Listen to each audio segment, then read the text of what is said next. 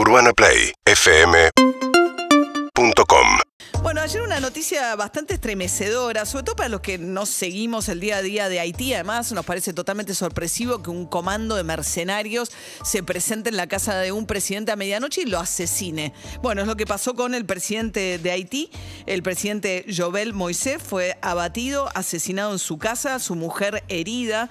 Eh, y esto vuelve a poner en el mapa un país, digamos, este, eh, bueno, que tiene arrasado por la pobreza, los, desastres, los desastres naturales, el coronavirus. Vamos a charlar un poquito con Pablo Stefanoni, es jefe de redacción de una revista especializada en temas de América Latina que se llama Nueva Sociedad. ¿Cómo andas, Pablo? Buen día. Hola, buen día María, ¿cómo estás? Bien. Bueno, ¿qué, qué le, digamos, Haití, la última que supimos que tuvo, estuvo en las noticias en el mundo y en América Latina tenía que ver con el terremoto, ¿no? Bueno, sí, el Haití, Haití a veces se, se entra en la agenda informativa como una sucesión de catástrofes, ¿no? Y eso hace que muchas veces se pierda como la, la especificidad de lo que pasa en Haití, porque es como, bueno, siempre pasa algo, un terremoto, un huracán, un golpe de Estado, ahora un asesinato, un magnicidio, ¿no? Efectivamente, el terremoto de 2010 fue enorme, provocó eh, unos 200.000 muertes y fue parte como de esta historia turbulenta que si uno hiciera como una cosa muy rápida, un punteo, empezaría con la dictadura de los Duvalier que duró muchas décadas, Claro. eh, del padre y del hijo, Papadoc y Baby Doc lo llamaban a los Duvalier, después una democracia trunca, el terremoto, eh, y eso derivó en el triunfo eh, de Michel Martelly, que fue el presidente anterior a Moïse, que era un cantante eh, bastante excéntrico, que fundó además un partido llamado el Partido de las Cabezas Calvas, porque él eh, mismo era pelado y formó el Partido de las Cabezas Calvas. Martelly eh, había promovido la revolución de las 5E, educación, en, energía, empleo, Estado de Derecho y medio ambiente, en francés, environnement. Eh, y eh, después de su mandato sacó como un conejo de la galera a Jovenel Moïse, que no, no era un, político, era un empresario bananero, eh, de bananas sin cargos políticos previos, que es el que fue asesinado ahora por aparecer por bandas armadas, se habla de extranjeros, de que hablaban en inglés y en español. Era un presidente que estaba muy cuestionado porque había concentrado mucho el poder, muchos lo consideraban prácticamente un dictador, había mucha discusión sobre cuándo terminaba su mandato, muchos lo acusaban de prorrogarse en el poder, porque había habido una... Él tardó un año en asumir, de 2015 a 2016 se tardó un año, pues fueron unas elecciones muy polémicas y había toda una discusión si ese año contaba o no. Los constitucionalistas decían que no y el que sí. Entonces se suponía que en febrero de 2021 terminaba su mandato. Él dijo que era en febrero de 2022. Hubo muchas protestas y en un contexto muy caótico, donde hay muchas bandas armadas que controlan parte de Haití, es que se da este magnicidio sobre el cual hay muchas especulaciones. Ahora, Pablo, ¿a quién le importa Haití? Te pregunto porque uno puede pensar, digo, cuando se, deteriora mucho la situación en El Salvador, a Estados Unidos tarde o temprano le importa porque hay una migración hacia México que termina presionando en la frontera con Estados Unidos. Haití, como decías, habla francés, fue colonia francesa, eh, produce algo estratégico. O sea, ¿a alguien le importa Haití o es un país pobre de Centroamérica eh, perdido en el mapa que, a que no le importa a nadie? Bueno, Estados Unidos también, le, Estados Unidos siempre le importó, de hecho, eh, uno de los momentos quizás que generó más expectativa popular, más ilusión, fue la llegada al poder en 1991 de Jean-Bertrand Aristide, que fue un cura de la teología de la liberación, Claro. después fue depuesto por un golpe de Estado y en los 2000 fue repuesto por Estados Unidos en el poder, eh, en otro contexto, eh, y ahí se armó la misión de estabilización de las Naciones Unidas en Haití, donde participó mucho Sudamérica, incluso Argentina, Sí, Brasil. Eh, de- del 2004 al 2017, la MINUCTAD controló, fue un poco, jugaron el papel de fuerzas armadas internas para mantener la paz interior, con muchos cuestionamientos, incluso de abusos sexuales, hay denuncias de todo tipo.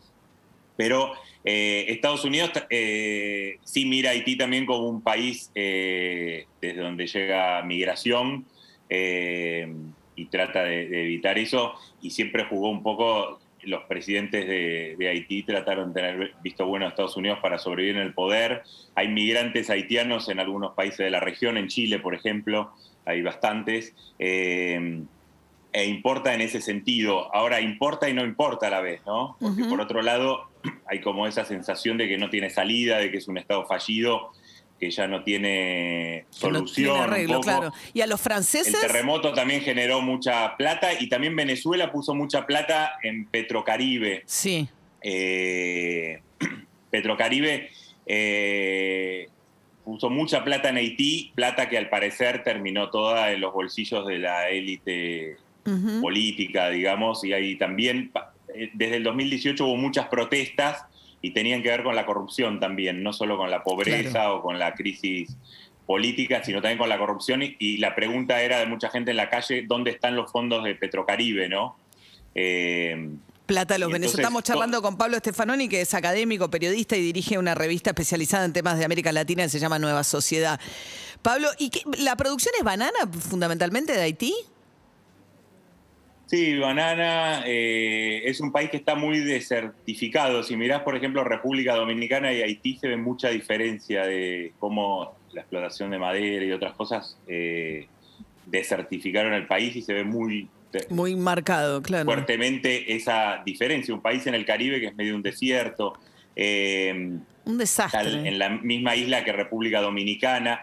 República Dominicana tiene una política muy racista y muy xenófoba respecto de Haití de hecho de las más xenófobas de América Latina, e incluso la propia identidad de República Dominicana está construida casi eh, sobre la base de no ser haitiano, claro. y es muy interesante porque República Dominicana prácticamente la idea es que si sos negro sos haitiano, e incluso los que son negros dominicanos no los consideran negros, y hace poco introdujeron una serie de leyes terriblemente xenófobas para quitarle la ciudadanía eh, dominicana a muchos descendientes de haitianos. Eh, y, incluso hasta pensaron en hacer un muro, o sea, la política... Mira, claro, que comparten la, isla en mitad. La isla, claro. Y van muchos trabajadores haitianos a República Dominicana a trabajar, obviamente, por la crisis, que es... Eh, el terremoto fue el momento que vos señalabas, un momento más catastrófico de Haití, y después hubo mucha discusión sobre cómo... Se usaron los fondos, ¿no? Eh, que se... se... usaron los fondos y cómo reconstruir Haití. Por dónde, la pregunta un poco siempre en Haití es por dónde empezar, ¿no? Por dónde empezar, porque está todo, es una crisis, hace un tiempo un cineasta haitiano eh, que vive allá, que se llama Arnold Antonin, habla de un desmoronamiento de todos los aspectos de la vida social, ¿no? Entonces la pregunta era un poco por dónde empezar un proceso de reconstrucción. De un país. Porque la tentación siempre es esto de las misiones internacionales que tampoco terminan siendo eficientes porque se perpetúan ahí y, no es una solución. No, y cuando se van queda esto, claro. Bien, súper interesante. armadas que se vuelven bandas armadas. Muchas de estas bandas armadas son lideradas por ex policías, ¿no? Claro. Eh, que terminan teniendo un interés económico, pero también político. Y ese es un poco el contexto en el cual se da este magnicidio en Haití. Pablo Stefanoni, jefe de redacción de la revista Nueva Sociedad. Gracias, Pablo. No, por favor, gracias a vos. Hasta luego. Un estado totalmente fallido, ¿no? Qué loco. Es Sabes que yo viví, María, tres meses en Dominicana por laburo y cuando le hablábamos a algún haitiano por la calle venían los dominicanos corriendo y nos decían, no les tienen que hablar. No podíamos dirigirles la palabra. Te preguntaban una calle y no les podíamos contestar porque se violentaban los dominicanos. Terrible, un racismo. Y, yo estaba asustada porque te dabas cuenta rápidamente por su acento son todos blancos los dominicanos? No, son todos negros. Ah, pero se sienten no negros. en realidad ya te explican que son de otro grupo racial africano y se autoperciben como mucho mejores, más altos y más lindos, y te decían, eh, no hables con ellos, los identificabas muy velozmente por su acento francés, entonces si te hacían alguna pregunta en la calle, se te acercaba un dominicano y te decía no le contestes. Y era muy violento. Claro, mira. Eh, seis minutos para las siete de la mañana. Urbana Play 104.3